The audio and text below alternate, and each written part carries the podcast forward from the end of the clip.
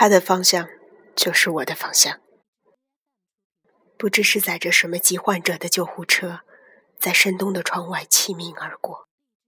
走远了，人似城市拥有的一条污水环城河。河的生命的呼吸越来越着重，瞅遍心灵，渴求洁净的神经。一个女人的一生，真有命中注定吗？注定环绕一个男子而流动。心浊的河水流往何处？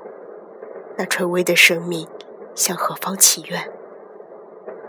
如果一个人死在负一的半路上，他仍会要求走这一遭不是方向的方向吗？他的灵魂找得到找不到生命最深挚的终点？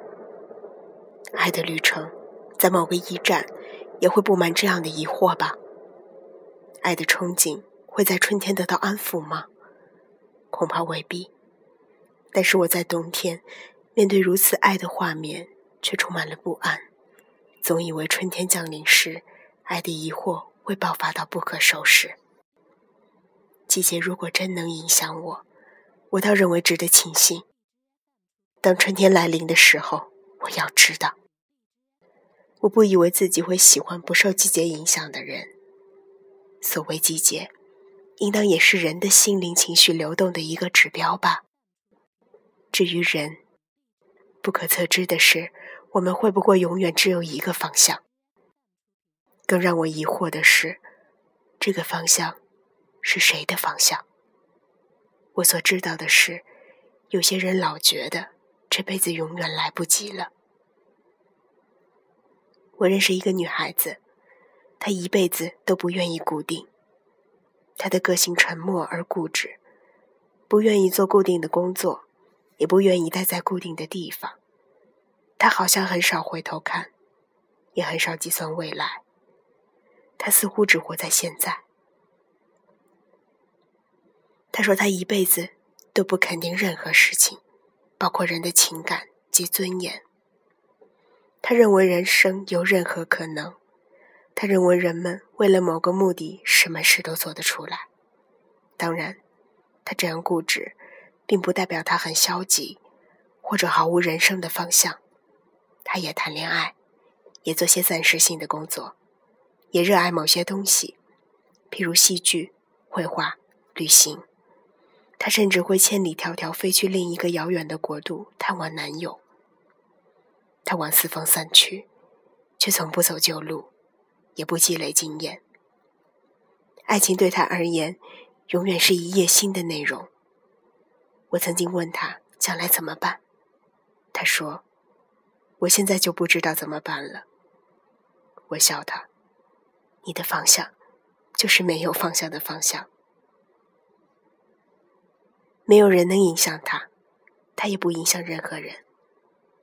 我倒认为，他还算有方向。”我因此想到我另外一个朋友，我从来没见过如此厌恶旧事物的人。他不喜欢历史，不喜欢落后地区的人，不喜欢老城市。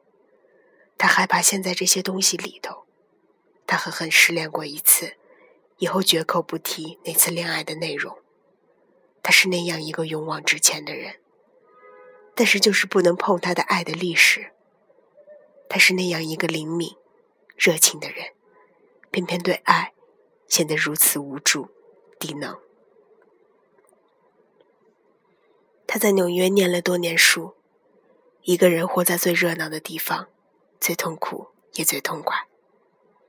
他曾比照爱情的遭遇形容生命：失败也要失败在最伟大的地方。纽约伟不伟大，我们无从比较。他在那里的第五街晒太阳。读《华尔街日报》，他和全世界观念最新的人做同学，各色人种都有，也吃各类新奇的食物，更在捷速方便的地铁里被吓，在闹市上被抢，在四十层高楼上遇到停电，也曾隔岸看商业区大火。是的，他每多待一天，他的朋友就有可能在半夜接到他的电话，什么都说。就是不提他碰到了什么人。这世界又往前进了一步，怎么追都追不上了。我更想知道的是，他到底是在追求，还是在逃避？他有方向吗？终于有一天，他认输了。他说：“我念完这个学位，再也不念了。”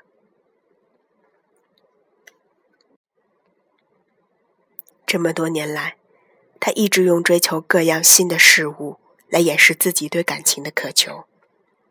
他喜欢新的事物，并不是喜欢孤独。多年的孤独使他觉得生命的单薄，新的方向并不能代替旧的情敌。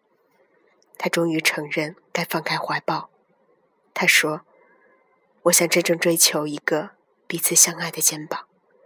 我跟着他走，他的方向就是我的方向。”我内心很明白，我不是他们两个任何一个。如果人的一生有注定，我注定不是他们。对感情，我就是那个觉得这辈子。永远来不及的人。我说一句话，你不要生气。我认为这个环境里头的人的感情根本没有出路，所以我们一辈子都在追求一份小鼻子、小眼睛的爱情，一份次等的爱情。我们不受什么事情影响，也没有什么尊严可言，我们只是选择。其中一些比较有意义的事来做罢了。我们个人的经验累积，对别人毫无作用。当然，任何事情都是要有过程的。因此，我佩服在纽约念书多年后终于认输的朋友。他是把爱情当成了他人生全部的过程来过。我很羡慕他说的那句话：他的方向。就是我的方向。我其实更贴近那个没有方向的人。情感一世，永远有他的新发现、新事件，对不对？至于我，是永远来不及了。我深信。